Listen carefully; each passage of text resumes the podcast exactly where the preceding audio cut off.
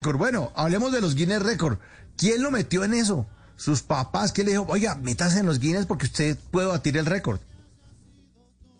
Pues mi, mi hermana Justin, eh, pues consigue de mí, a mí, de mí. Pues pues, eh, proceso de eh, en la instrucción de unos amigos allá en allá en la calle, hablando con los amigos y pues a ver quién era más, más pequeña del mundo. Ujú.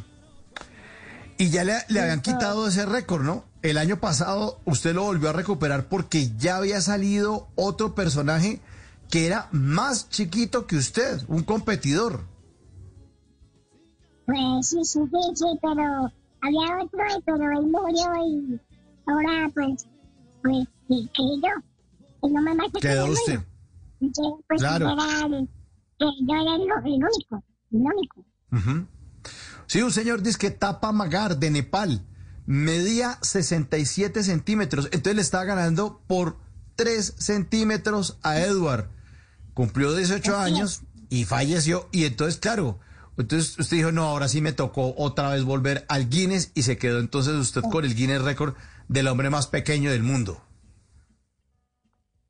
Pues sí, chévere, contento, feliz. Eh, pues lástima que murió él, pero bueno, ahorita toca esperar por la pandemia, ya toca, eh, pues también me, me gustaría viajar, pero toca esperar pues, que pase la, pa- que pase la pandemia, la pandemia de COVID-19. Claro. Usted, desde muy niño, cuando usted tenía alrededor de cuatro años, pues se dieron cuenta sus papás de que su desarrollo se había detenido y que sus compañeritos del curso sí seguían creciendo, pero usted no. ¿Usted se alcanza a acordar de esa época de su niñez, Eduard? Cuando empezaron a crecer los, los del curso y usted no. Pues yo, pues, yo crecía un poquito, pero decía mi mamá, pues, ¿por qué no crecía como ellos, que ellos tan grandes, que ellos eh, son muy para, para descansar, para para uno trabajar, para uno ir a, como ir al banco, yo como que yo no alcanzo a, a salir al banco porque alcanzo, no, no me ven, no me ven.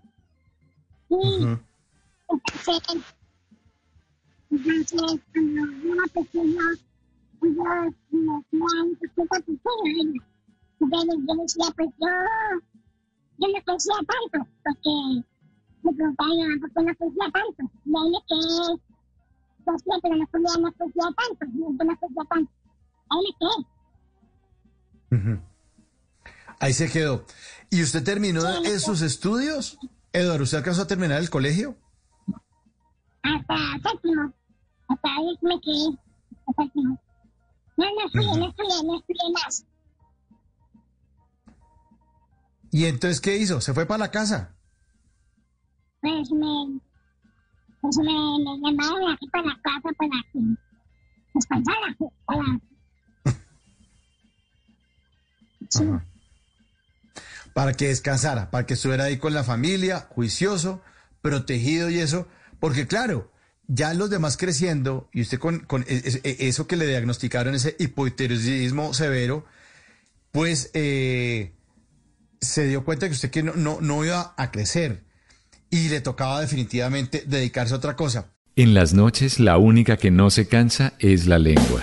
Por eso de lunes a jueves a las 10 de la noche empieza Bla Bla Blue con invitados de lujo. Le saluda la chilindrina. Soy Bonnie Cepeda. Les habla Michelle Brown. Yo soy Liz Pereira. Checo Acosta, el príncipe del carnaval. Soy Claudia Bamón. Los saludo Alfredo de la Fe. soy María. Con buena música, con historias que merecen ser contadas, con expertos en esos temas que desde nuestra casa tanto nos inquietan y con las llamadas de los oyentes que quieran hacer parte de este espacio de conversaciones para gente despierta. Bla bla blue. De 10 de la noche a 1 de la mañana. Bla bla blue. Porque ahora te escuchamos en la radio.